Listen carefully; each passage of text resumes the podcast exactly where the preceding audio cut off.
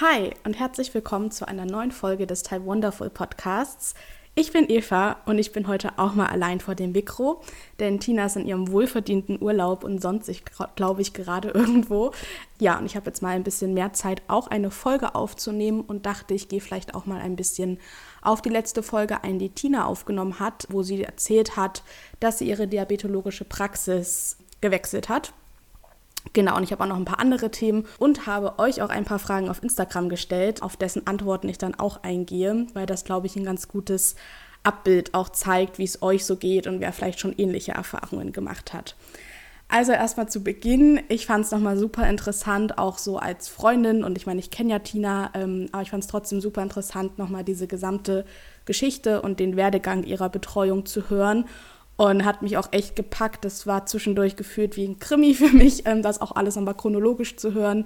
Wahrscheinlich natürlich auch für mich nochmal anders, weil ich Tina einfach persönlich kenne und ja, wir auch viel und oft geschrieben haben, dass sie unglücklich ist in ihrer Praxis, aber eben der Weg auch so kurz ist dorthin und sie eigentlich ja alles in allem auch zwischendurch immer mal zufrieden war und ähm, ja, haben uns schon immer mal wieder mit dem Thema auseinandergesetzt und ja, habe das immer so bruchstückhaft mitbekommen, aber das jetzt nochmal chronologisch zu hören, war auf jeden Fall super viel wert. Und sie ist jetzt, glaube ich, so viel glücklicher mit der neuen Praxis. Klar, da war sie jetzt auch noch nicht so oft, ähm, aber es lohnt sich auf jeden Fall, wenn man irgendwie unzufrieden ist, über längere Zeit auch mal an einen Wechsel zu denken.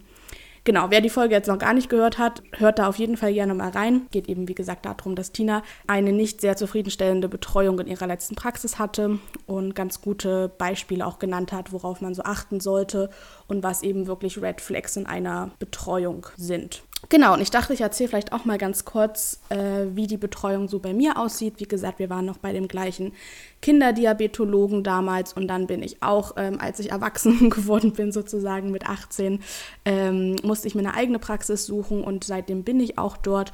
Und ich muss sagen, ich bin mit meiner Praxis absolut zufrieden und war, wie gesagt, auch sehr erschrocken darüber, dass es zum Beispiel bei Tina oder auch bei euch in der Community zum Teil anders läuft und viele Leute auch einfach unzufrieden sind in ihrer Praxis, weil ich echt eine gute Betreuung kennengelernt habe in meiner Praxis. Zu den Rahmenbedingungen ist es so, dass ich auf jeden Fall einmal im Quartal einen Termin habe bei meinem Arzt, also ich bin bei einem Diabetesarzt. Man muss immer darauf achten, dass man zwei Termine mit einmal ausmacht, weil sie einfach auf lange Zeit sehr ausgebucht sind. Ja, wenn man das mal verschwitzt hat, ähm, kann es sein, dass man auch mal einen Termin bei dem Diabetesteam bekommt, also den DiabetesberaterInnen dort. Ähm, aber die sind genauso kompetent wie die ganzen Ärzte. Deswegen habe ich dann auch nie irgendwie einen extremen Unterschied gemerkt. Und auch wenn man da dann mal irgendeine Sache hatte, die man ärztlich abklären muss, dann sind halt die BeraterInnen schnell zum Arzt reingegangen oder haben sich die Unterschrift geholt. Also das war überhaupt kein Problem. Und ansonsten würde ich die Praxis eigentlich als eine sehr gut malende Mühle und als ein sehr äh, ausgeklügeltes System bezeichnen. Ähm, also man meldet sich an, ich gebe gleich meine Rezeptwünsche ab, dann geht es schnell zum Arzt rein, manchmal auch wirklich zusätzlich noch zu einer Diabetesberaterin oder einem Berater. Ähm, die sprechen sich auch untereinander ab. Dann geht es noch fix ins Labor. Dann hole ich mir den neuen Termin am Ende und kriege die Rezepte ausgehändigt. Und ähm, klar, an manchen Tagen ist es dort auch voll. Man muss ein bisschen warten. Aber ich habe immer das Gefühl, ich bin super schnell durch, habe nicht wirklich lange Wartezeiten. Und wenn ich Glück habe, bin ich dann nach 30 Minuten wieder draußen und habe diesen Quartalstermin einfach super schnell abgehandelt mit aber einer hohen Kompetenz und nicht nur einfach, dass ich jetzt abgearbeitet wurde, sondern es wurde natürlich trotzdem auf meine Werte eingegangen. Dann ist es auch so, dass ich eigentlich noch nie Probleme hatte äh, mit den Rezepten. Mir wird eigentlich immer alles ausgestellt, was ich brauche und möchte.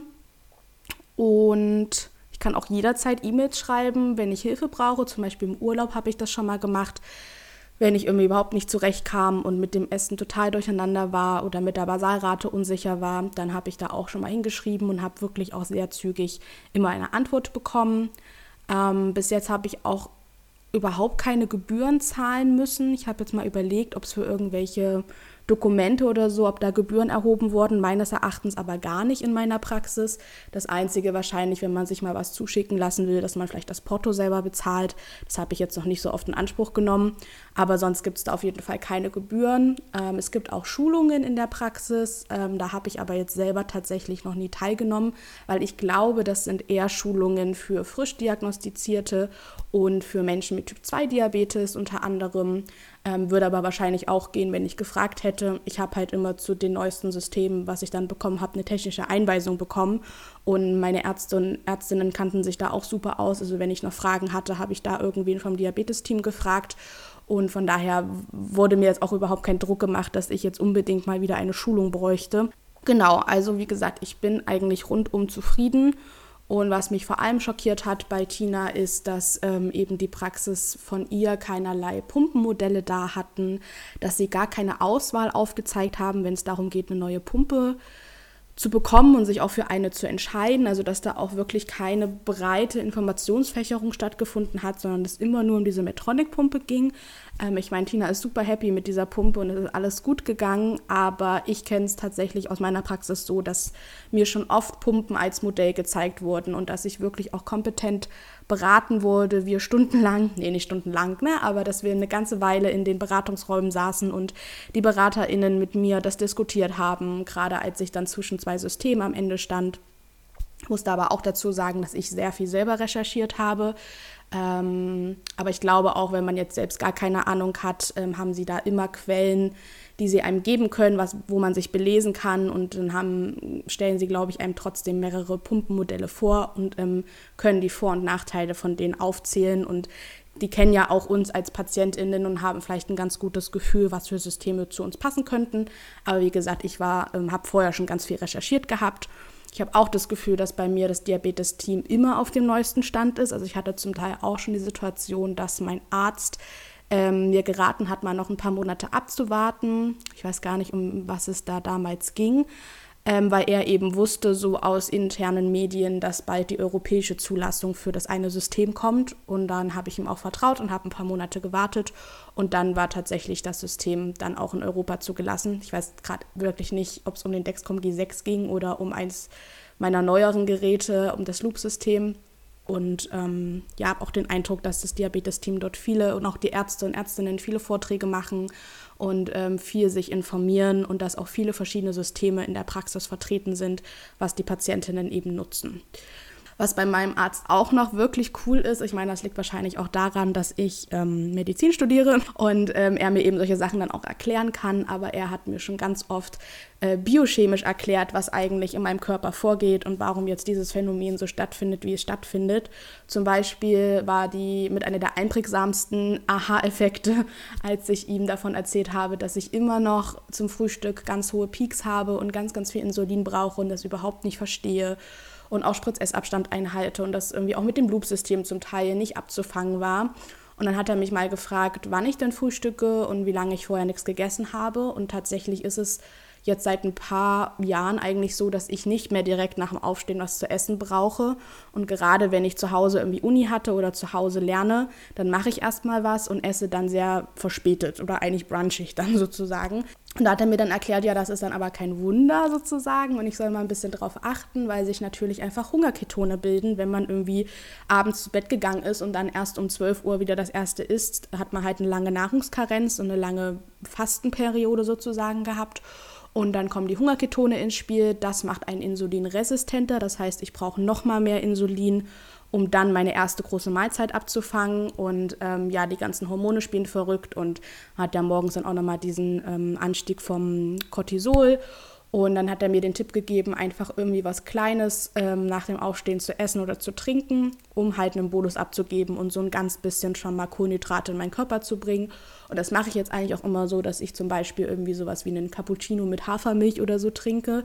Und bei mir ist es so, dass ich die Hafermilch auch immer angebe, weil sie einfach ein bisschen mehr Zucker als normale Kuhmilch hat und gebe dann einfach ein halbes KE an muss eine Einheit oder so abgeben und damit fange ich dann diesen Peak ein, zwei Stunden später beim großen Frühstück echt super ab. Und das sind so Dinge, die ich einfach als Patientin manchmal gar nicht auf dem Schirm habe und wo ich sehr erstaunt bin, dass er mir das so gut erklären konnte. Genau, ähm, die Punkte, die Tina angesprochen hat, die bei einem Diabetologen oder einer Diabetologin wichtig sind für sie, für eine gute Betreuung, die kann ich alle nur so unterschreiben. Das sehe ich genauso und das sind meines Erachtens die absoluten Must-Haves und auch das absolute Minimum, was geboten werden sollte, um sich als Patientin oder Patient wohlzufühlen, kompetent beraten zu fühlen und irgendwie auch gesehen zu fühlen auf einer Augenhöhe. Genau, was mir jetzt noch eingefallen ist, dass mir, glaube ich, auch wichtig ist und ich glaube auch Tina und vielen anderen von euch, dass man sich nicht immer rechtfertigen muss, also dass bei einem betreuenden Arzt oder Ärztin nicht das Gefühl entsteht, dass man irgendwie dauernd kritisiert wird oder ja, man sich eben rechtfertigen muss. Ich glaube, das machen wir selber schon oft genug, dass wir dann sagen, oh, da war aber das oder hier ist der Katheter ausgefallen, deswegen und das war irgendwie auch kein guter Tag.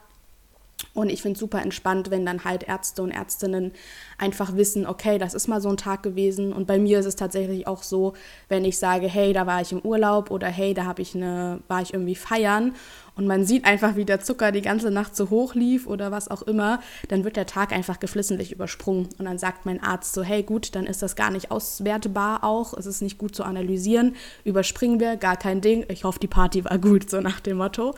Ähm, und das finde ich super angenehm. Und wie gesagt, ähm, was Tina auch schon gesagt hat, wir selbst kennen unseren Diabetes und unsere Einstellungen am besten. Ich finde also auch, dass es okay sein sollte, gerade wenn man schon länger seinen Diabetes hat, ähm, oder jahrelang sein Diabetes hat, dass man etwas an seinen Einstellungen selbst ändern darf und dann lieber mit seinem Diabetesteam oder seinem Arzt oder Ärztin dann darüber schaut und da sich nochmal beraten lässt. Aber es ist ja einfach so, dass die Ärztinnen eben nur diese zehn Minuten einmal im Quartal Zeit haben, um sich schnell irgendwie die Durchschnittskurven und Werte und einzelne Tage anzugucken. Aber in den zehn Minuten kann man ja nun nicht äh, die Welt retten, sage ich mal. Und deswegen ist es super wichtig, dass man sich auch selbst vielleicht auch Gedanken macht und eben auch seine eigene Expertise damit einbringt. Andererseits finde ich eben den Blick auch von einem Arzt oder einer Ärztin sehr wichtig, weil gerade diese strukturellen Probleme, die da manchmal aufgedeckt werden oder dass so Muster entdeckt werden, wo man immer zu hoch oder immer zu niedrig ist, finde ich manchmal schwer, das selber so zu detektieren und ähm, dann auch zu überlegen, wie mache ich es besser. Ähm, und das ist ähm, immer wieder cool, finde ich, so jemanden Außenstehenden sozusagen draufschauen zu lassen. Und was eben auch optimal ist, was natürlich nicht sein muss, aber was super ist, wenn man was von seinem Arzt oder seiner Ärztin lernt. Das heißt, wenn man irgendwie was mitnimmt, wenn man seinen Körper besser versteht, wenn man das versteht, wie die Hormone auf den Diabetes einwirken und wie das alles funktioniert, warum manche Situationen so sind, wie sie sind, das bringt auf jeden Fall einen super Mehrwert auch für sein eigenes Diabetesmanagement. Ja, jetzt komme ich mal dazu, was ich euch als Community ähm, oder wir euch gefragt haben. Natürlich sind nicht alle von euch HörerInnen auch bei Instagram, aber ich glaube, es spiegelt das trotzdem ganz gut wider. Ähm, wir haben zuallererst gefragt, ob ihr auch schon mal schlechte Erfahrungen gemacht habt in einer Praxis oder in einer diabetologischen Praxis.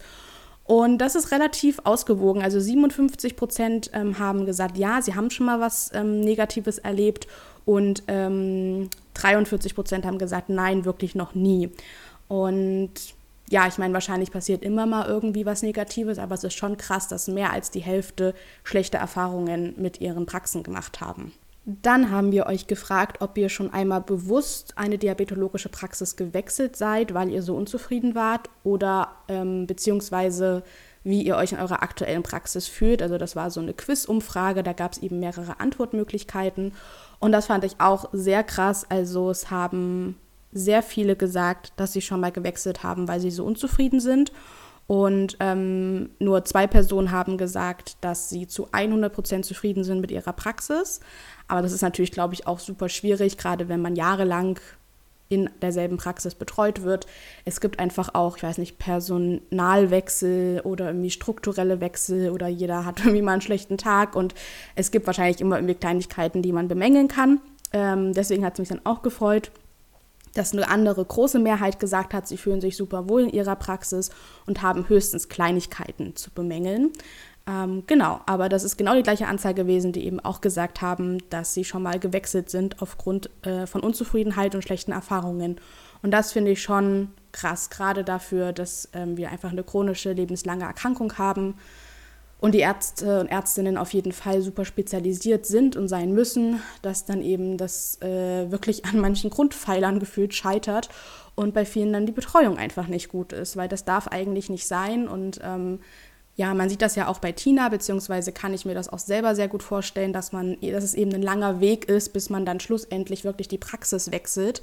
Das heißt, man hat vielleicht jahrelang noch die Betreuung in Anspruch genommen von dieser Praxis, wo man so unzufrieden ist oder die vielleicht auch einfach inkompetent sind oder keine gute Arbeit für Menschen mit Typ 1 Diabetes leisten. Und ähm, ja, diesen Schritt zu gehen, dann wirklich zu wechseln, ist schon mal eine Aussage und das sagen eben sehr, sehr viele aus unserer Community. Ja, also abschließend äh, möchte ich nochmal sagen, guckt, dass ihr euch wohlfühlt, dass ihr euch gut betreut fühlt. Wenn ihr merkt, äh, durch irgendwie Kontakt mit anderen DiabetikerInnen, mit Instagram, mit Community, dass irgendwas in eurer Praxis falsch läuft, dass es in eurer Praxis irgendwie nur eine Pumpe und ein Insulin gibt oder einfach falsche Ratschläge verteilt werden oder ihr euch auch in eurer ja, Freiheit mit eurer Erkrankung eingeschränkt fühlt, dass ihr nichts selber ändern dürft, dass ihr ganz doll kritisiert werdet, weil ihr alles falsch macht gefühlt. Das sind, glaube ich, Gefühle, die eigentlich nicht sein dürften. Und ähm, man sollte immer empathisch auf die PatientInnen zugehen und zusammen schauen, was man besser machen kann. Ich kann verstehen, wenn man vielleicht die Diagnose sehr frisch hat, dass man da auf keinen Fall selber irgendwie dauernd was ändern soll. Aber dann wäre es, wie gesagt, gut, wenn die Praxis ähm, gut erreichbar ist und eben auf einen eingeht und das auch ein Geben und ein Nehmen ist und einfach auch eine gute, ja, Arzt-Patient oder Ärztin-PatientInnen-Beziehung ist, ähm, weil man muss sich einfach wohlfühlen, man ist dort jahrelang in Betreuung. Dann habe ich noch ein anderes Thema auf Instagram gefragt und angesprochen und zwar ging es da um das Thema Körperwahrnehmung, Hypowahrnehmung, ähm, wie stark merkt ihr eure ähm, Hypoglykämien, also eure Unterzucker und ja, das würde ich jetzt am Anfang gleich mal sagen, was ihr da so angegeben habt. Also ich habe einmal gefragt, ob ihr Veränderungen merkt, wie stark ihr Unter- oder Überzucker körperlich merkt. Ne? Also was, wie die Symptome sind, ob es irgendwie intensiver ist oder nicht. Und habe euch zur Antwortmöglichkeit gegeben, ja, desto älter ich werde, umso intensiver und krasser wird das oder zum Beispiel Unterzucker oder dass man eben starke Hypos eher weniger merkt, umso älter man geworden ist, oder dass es davon abhängig ist, wie gestresst man momentan ist, oder dass man ähm, eine Veränderung gemerkt hat, weil sich hormonell was umgestellt hat. Zum Beispiel Schwangerschaft, Wechseljahre, hormonelle Verhütung, die abgesetzt oder angesetzt wurde, oder vielleicht auch zyklusbedingt.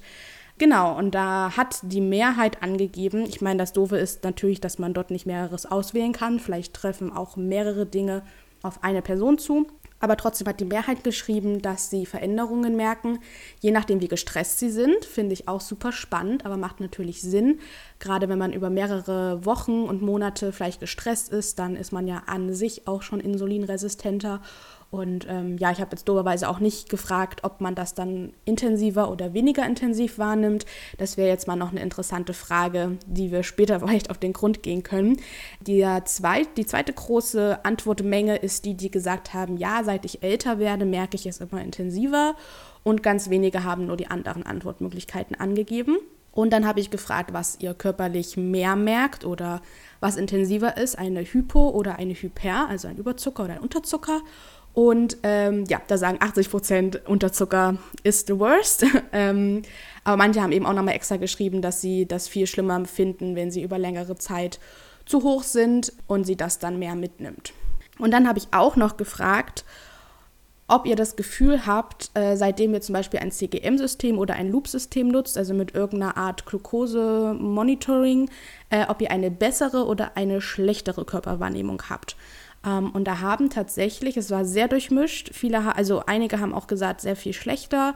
Viele haben auch die Mitte gewählt, dass es ungefähr so ist wie vorher. Und wirklich einige haben aber auch angegeben, dass sie eine sehr viel bessere Körperwahrnehmung haben und haben dann auch extra nochmal geschrieben, dass sie Unterzucker zum Beispiel gar nicht merken, wenn das CGM-System sie nicht vorwarnt und dass sie das eben nur anhand des Sensors merken. Das heißt wahrscheinlich, dass dann das CGM anfängt zu warnen und dadurch dann das auch abgeglichen werden kann mit dem eigenen Körpergefühl, okay, ich gehe jetzt in den Unterzucker und sie es aber ohne Sensor vielleicht gar nicht gemerkt hätten. Genau, ich gehöre eigentlich, äh, um jetzt mal wieder auf mich zu kommen, ich muss euch hier auch irgendwas erzählen, ähm, ich gehöre eigentlich zu denen, wo ich sagen würde, dass ich, seitdem ich das CGM habe, ein sehr viel schlechteres Körpergefühl habe. Einfach weil das Gerät mir so viel abnimmt und auch so viel kontrolliert und man ja wirklich jederzeit auf seinen Zucker schauen kann. Und ich das eher schwierig finde und fand, in meinen Körper zu hören, zum Beispiel wenn der Sensor mal ab war oder keine Ahnung, ich baden bin oder so und dann versuche, auf meinen Körper zu hören, auf welchem Wert ich gerade bin oder wenigstens abzuchecken, ob ich nicht gerade in einer schweren Hypo bin. Und das konnte ich echt nicht, kann ich nicht mehr so richtig gut einschätzen. Ich höre dann auf mich und denke so, ja, pff, wo bin ich? Keine Ahnung. Bin ich im Normalbereich? Bin ich zu hoch? Oh je, vielleicht bin ich im Unterzucker. Merke ich es? Ich merke nichts. Hatte jetzt aber auch noch nie die Situation, dass ich dann wirklich im Unterzucker war und ähm, das nicht gemerkt habe. Also wahrscheinlich würde ich es dann doch irgendwie merken. Aber mir fällt es sehr schwer, da mich wieder auf meinen Körper zu konzentrieren und so ein Körpergefühl zu haben, was wir früher oder ich früher schon sehr ausgeprägt hatte, einfach in der Zeit, als es noch gar keine Sensoren gab und man einfach nur blutig gemessen hat alle paar Stunden. Und dann hatte man eben zwischendurch, hat man halt sein Körpergefühl gefragt, wie man sich denn gerade fühlt. Das können sich wahrscheinlich ähm, Menschen, die jetzt recht neu ihren Diabetes diagnostiziert bekommen haben, gar nicht mehr so vorstellen. Ich bin auch echt unschlüssig, ob es äh, mega cool ist oder ob es auch gut wäre, mal ohne Sensor zu sein. Also ich finde es super cool, dass es diese Technologien jetzt gibt, weil es einfach schwierig und nervig war, als Kind sich dauernd in den Finger zu pieksen. Und es ist super, super cool, dass Menschen, die jetzt frisch diagnostiziert sind und frisch einen Diabetes bekommen haben, einfach recht schnell an einen Sensor kommen und eine dauerhafte Glukoseüberwachung haben. Andererseits ist natürlich dann die Frage, haben diese Personen oder die Menschen ähm, genügend Erfahrung mit ihrer eigenen Körperwahrnehmung? Gibt es da einen guten Feedback-Mechanismus, dass man dann auch das wahrnimmt, wenn vielleicht der Sensor mal nicht funktioniert? Andererseits, die Technologie ist da, also wird sie dann auch genutzt und das finde ich auch richtig so. Genau, und seit einiger Zeit muss ich aber wahrscheinlich sagen, dass ich eine bessere Körperwahrnehmung habe, denn immer öfter denke ich momentan, ähm, dass irgendwie was faul ist, dass ich mich komisch fühle. Wenn ich so denke, hm, bin ich vielleicht im Unterzucker, aber eben war da noch alles in Ordnung, als ich auf mein Gerät geschaut habe und dann schaue ich nochmal und dann ist der Wert auch noch so ganz okay, aber definitiv auf dem Weg nach unten. Und ich merke das jetzt schon vorher zum Teil. Das finde ich schon mal krass. Und ich habe, was mich eigentlich am meisten stört und weshalb ich überhaupt die Fragen auch an euch gestellt habe in der Community, ich habe zum Teil wieder sehr extreme starke Hypos beziehungsweise sehr intensive Hypos. Ähm, natürlich sind die oft dann auch, dass ich sehr niedrig vom Wert bin, aber manchmal fühle ich mich auch, als würde ich gerade sterben, obwohl es eigentlich noch geht und esse dann ganz viel und schieße danach total hoch, aber ich konnte nicht anders, weil ich mich so, so, so unterzuckert gefühlt habe, dass ich wirklich dachte, ich muss jetzt ganz viel essen und ähm, meist, also früher war es auch so, wenn ich solche ganz starken Unterzucker hatte, dass ich dann auch viel essen musste, weil er wirklich einfach sehr stark war. Und jetzt schieße ich aber manchmal in die Höhe, weil ich das einfach nur so extrem wahrnehme. Genau, und das ist jetzt ähm, neu für mich, dass ich so oft das Gefühl habe, dass ich so stark im Unterzucker bin und neuerdings kommen auch echt immer mehr so Kreislaufprobleme dazu, beziehungsweise da hatte ich letztens auch im Zug wieder eine Unterzuckerung, wo mir wieder so schlecht war. Das habe ich eben manchmal, dass mir dann auch übel ist, was natürlich äh, super ist, wenn man eigentlich was essen sollte. Ähm, und das war wirklich schrecklich. Also ich habe dann die ähm, ganze Zugfahrt, das war ein Glück nur irgendwie eine halbe Stunde, musste ich die Maske abnehmen. Es tat mir auch mega leid für alle Umstehenden, aber mir war so übel, dass ich nicht durch diese, ich hatte halt eine FFP2-Maske und nicht eine einfache, dass ich dadurch nicht atmen konnte. Ich hatte wirklich das Gefühl, ich äh, übergebe mich gleich, habe mir dann irgendwie zwei, drei trockene Traubenzucker ähm, reingesteckt und einfach gebetet und gehofft, dass die drinnen bleiben, weil ich brauchte die ja auch, weil mein Zucker so niedrig war. Und ähm, der Zug war auch super überfüllt durch das 9-Euro-Ticket, wer kennt es nicht. Und ähm, ja, habe tatsächlich überlegt, jemanden zu fragen, weil ich saß halt auf einer Treppe, ähm, ob ich jemanden frage, ob er mir seinen Sitzplatz gibt. Und das sind halt Gedanken, die ich früher nie und nimmer hatte. Man hat als Jugendliche oder Jungerwachsene, ich bin immer noch Jungerwachsene, aber ich habe die Unterzucker sehr viel besser weggesteckt oder sie waren dann auch sehr viel schneller vorbei. Und ich weiß nicht, wahrscheinlich hatte ich auch schon starke Unterzuckerung in der Öffentlichkeit, aber dass ich so Gedanken hatte oder auch dann, ich habe überlegt, was mache ich jetzt, wenn ich jetzt umkippe? Muss ich am Bahnhof, kann ich da irgendwem Bescheid sagen, irgendeinem von der, von so einem Sicherheitsmensch oder einem Schaffner oder so, oder ich spreche irgendwen an. Und mir war so übel und mir ging es so schlecht. Ähm, das hatte ich lange nicht und das habe ich halt immer mal jetzt wieder, was mich sehr erstaunt. Eine andere Situation war, dass ich zum ersten Mal in meinem Leben im Club eine Freundin gebeten habe, mir die Cola zu kaufen. Das war mir in dem Moment auch nicht so bewusst, aber danach dachte ich mir auch so krass, das habe ich auch noch nie gemacht und eigentlich ähm, ja, habe ich das auch nie so verfolgt, dass ich andere Menschen bitte, mir was zu kaufen. Ähm, also ich habe immer versucht, keine Extrawurst sozusagen zu sein. Und wenn ich irgendwie in Unterzucker gegangen bin, habe ich mir die Cola natürlich selber gekauft und bin selber losgegangen und habe vielleicht irgendwie meinen FreundInnen gesagt, hey, ich mache kurz Tanzpause, ich gehe in Unterzucker. aber ja, in, dem, in der Situation und in der Nacht war es dann so, dass ich da in so einer ähm, Sitzecke saß und ja, schon eine ganze Weile im Unterzucker war und auch wieder Traubenzucker gegessen hat und es aber einfach gar nicht besser wurde und ich eben wieder das so intensiv wahrgenommen habe. Ich war so doll im Unterzucker, Leute, aber ihr kennt das ja auch, denke ich mal. Ja, und dann kam ein Glück eine Freundin, weil von meinen, von meinen FreundInnen, mit denen ich dort war, die waren, glaube ich, alle schon gegangen oder irgendwie unterwegs. Und ja, dann habe ich spontan entschieden, äh, die andere Freundin, die dann kam, zu fragen und habe ihr das Geld in die Hand gedrückt und gesagt, hey, kann ich dich mal was Doofes fragen? Kannst du mir mal eine Cola kaufen? Äh, weil ich mir echt nicht sicher war, ob ich in dem Moment aufstehen sollte. Ich hätte es wahrscheinlich irgendwie alleine hinbekommen.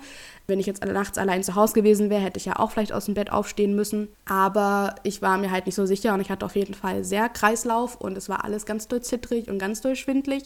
Und ja, das habe ich einfach in den Jahren davor noch nie erlebt. Und dann auch der Aspekt, dass es äh, Stunden dauert, bis ich mich von, diesem, von diesen krassen Unterzuckerungen wieder erhole.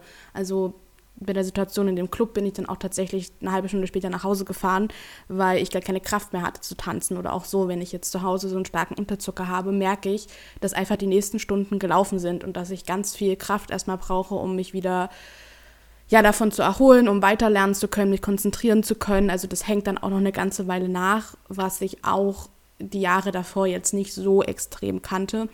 Klar, nach einem ganz schweren Unterzucker war ich auch durchgeschwitzt und brauchte erstmal noch ein bisschen Zeit, um mich wieder zu sammeln. Aber da habe ich auch das Gefühl, dass das jetzt deutlich äh, stärker geworden ist.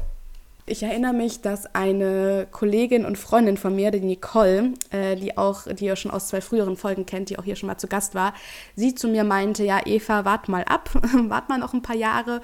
Und wenn man dann älter wird, dann merkt man Unter- und Überzucker richtig stark. Und auch wenn man mal Ketone hat, kommt man einfach gar nicht mehr klar. Und es geht einfach gar nichts mehr, eben auch, dass man sich dann krank schreiben lassen muss, dass man nach Hause gehen muss oder so, was ich auch nie verstanden habe, weil ich sowieso ganz selten überhaupt Ketone im Urin oder im Blut habe und ähm, das auch ganz gut wegstecke, außer dass ich mich dann halt ärgere und vielleicht müde bin, aber ich überlebe den Tag auch, wenn ich halt ganz dolle hohen Zucker habe. Ja, und das ist mir jetzt nochmal eingefallen, dass Nicole das mir gesagt hatte und ich mir jetzt so denke, hm, Mist, vielleicht werde ich einfach alt, obwohl ich jetzt auch noch nicht so alt bin mit meinen ähm, 24 Jahren, bald 25. Genau, aber vielleicht liegt es wirklich daran, dass es dann jetzt so losgeht, Mitte 20 und Richtung 30, dass man Symptome einfach krasser merkt. Und äh, ich glaube, man hat, glaube ich, auch so seinen körperlichen, biologischen Höhepunkt äh, mit, oh je, ich will jetzt nichts Falsches sagen, aber ich glaube mit 22, 23 oder so. Und danach fängt sozusagen dieser aktive Alterungsprozess an, ja, man merkt jetzt, also ich merke zum Beispiel auch, dass man nicht mehr so viel Alkohol verträgt und auch nicht mehr drei Tage hintereinander feiern gehen kann und so Sachen. Also es würde schon Sinn machen, dass man eben auch viel Dollar Unter- und Überzucker merkt, ähm, desto älter man wird. Eine andere Freundin wiederum hat letztens auch eine interessante These aufgestellt, denn ich habe, ebenso wie Tina, aber erst vor ein paar Wochen, meine Pille abgesetzt. Und die Freundin meinte, dass ja viele Frauen auch berichten, nachdem sie die Pille abgesetzt haben, egal ob jetzt Diabetes oder nicht Diabetes, dass sie ihre Umgebung viel mehr wahrnehmen, dass es ist, ob irgendwie sie einen Helm abgesetzt haben, dass alles viel intensiver fühlen, dass sie alles viel intensiver sehen und ganz viel Eindrücke bekommen und dass nicht mehr alles wie in Watte ist und so. Das habe ich jetzt tatsächlich gar nicht so vordergründig in meiner normalen Wahrnehmung, aber wenn wir jetzt über Wahrnehmungen reden, kann es natürlich auch sein, dass ich meinen Unterzucker viel stärker und intensiver wahrnehme, weil vielleicht ich meine Pille abgesetzt habe und es einfach in meinem Hormonhaushalt sehr krasse Veränderungen gibt, gerade jetzt am Anfang. Also ich habe die jetzt, wie gesagt, noch nicht so lange abgesetzt. Ich glaube, dass dann der Körper vielleicht auch ein bisschen so überschießend reagiert, weil zum ersten Mal eben dieser normale Zyklus wieder anläuft und die normale Hormonproduktion. Deswegen werde ich das auf jeden Fall mal beobachten, ob das irgendwie vielleicht nach ein paar Monaten auch wieder besser wird. Dann lag es vielleicht daran, dass eben der Hormonhaushalt sich erstmal wieder einstellen musste und es wäre, wie gesagt, auch mal interessant zu schauen, ob sich innerhalb der Zyklusphasen was verändert. Je nachdem, welches Hormon vielleicht gerade am aktivsten ist, ob es da eine Änderung im eigenen Körpergefühl und der eigenen Hypowahrnehmung gibt. Und vielleicht wäre es dann auch ratsam für mich mal, das Baximi immer mal mitzunehmen, also dieses ähm, Glucagon-Nasenspray. Obwohl, wie gesagt, ich esse dann auch die ganze Zeit, also klar, der eine Unterzucker, wo mir so übel war, schwierig. Aber in den anderen Fällen habe ich ja immer ganz viel gegessen und habe mich aber trotzdem so schlecht gefühlt. Also Gut, wahrscheinlich würde dieses Nasenspray schneller wirken, aber es war ja nie so, dass ich jetzt irgendwie umgekippt bin oder kurz davor war. Also auch in dem Club würde ich jetzt nicht sagen, dass ich da jetzt gleich weggeklappt wäre. Ich war einfach nur nicht so sehr sicher auf den Beinen und mir war sehr schwindlig und zittrig. genau, deswegen ist dann so ein bisschen die Frage, ab wann nutzt man dieses Nasenspray, aber gerade mit so einer neuen Applikationsmethode, dass man das eben über die Nase machen kann, kommen jetzt ja auch die Fragen auf, ab wann man das benutzt, weil so eine Glucagon-Spritze würde ich mir natürlich nur reinjagen lassen, wenn ich wirklich bewusstlos geworden bin. Aber so eine Nasenspray kann man ja schon deutlich früher benutzen und vielleicht auch selber benutzen. Deswegen, ja, mal schauen, ob man das vielleicht doch auch in so sehr starken Grausituationen oder Grauzonen benutzen könnte, wenn man eben noch nicht bewusstlos ist, aber merkt, man kriegt den Unterzucker irgendwie nicht in den Griff oder es fühlt sich einfach gerade sehr bedrohlich an. Genau. Und das mit den Zyklusveränderungen, ja, versuche ich mal zu beobachten, ist natürlich auch nicht so einfach, weil sehr viele andere Faktoren ja in diese Körperwahrnehmung mit reinspielen. Ne? Also auch Thema Stress oder auch, wenn man mal ein paar Tage die ganze Zeit ein bisschen zu hoch gelaufen ist, fühlt sich natürlich ein Unterzucker vielleicht auch viel intensiver wieder an, als wenn man die ganze Zeit sehr niedrig an der Grenze läuft und den ganzen Tag im optimalen Bereich, dann merkt man den Unterzucker vielleicht ein bisschen weniger und fühlt sich beim Überzucker dann aber plötzlich ganz schlecht. Also diese Wahrnehmung ändert sich ja auch so schon relativ oft und auch die Symptome können sich ja über die Jahre ändern. Ähm, also das mit der Übelkeit zum Beispiel hatte ich früher ja auch nie. Genau deswegen ist es sehr, sehr schwierig, das irgendwie zu quantifizieren oder auszuwerten. Aber ich werde auf jeden Fall mal einen Blick darauf haben und kann euch ja irgendwann nochmal berichten. Und wenn euch jetzt irgendwas davon angesprochen habt oder ihr sagt, oh hey, das stimmt, immer wenn ich meine Tage habe oder seitdem ich die Pille abgesetzt oder angesetzt habe oder seitdem ich älter geworden bin, geht mir das auch so oder mir ist das und das aufgefallen oder der und der Zusammenhang, dann schreibt uns das super gerne. Vielleicht auch, wenn ihr mal so eine extreme Situation erlebt habt oder ihr vielleicht auch schon mal jemanden ansprechen musstet in der Öffentlichkeit, einen Fremden oder einen Passanten oder eine Passantin, dann schreibt uns das super gerne mal. Vielleicht können wir auch mal in der Folge da näher drauf eingehen und ein paar Geschichten von euch HörerInnen vorlesen. Ähm, das ist ja auch super interessant, da an den Austausch zu kommen. Ja, jetzt höre ich mal auf mit Reden und ich hoffe, es war irgendwie annähernd interessant für euch, das heute zu hören. Es waren jetzt äh, zwei große Themenblöcke und äh, ich quatsche hier irgendwie ganz dusselig allein in mein Mikro. Ja, dann habt auf jeden Fall einen schönen Tag und wir hören uns in der nächsten Folge dann hoffentlich wieder mit Tina oder mit jemand anderem. Bis dahin, tschüss!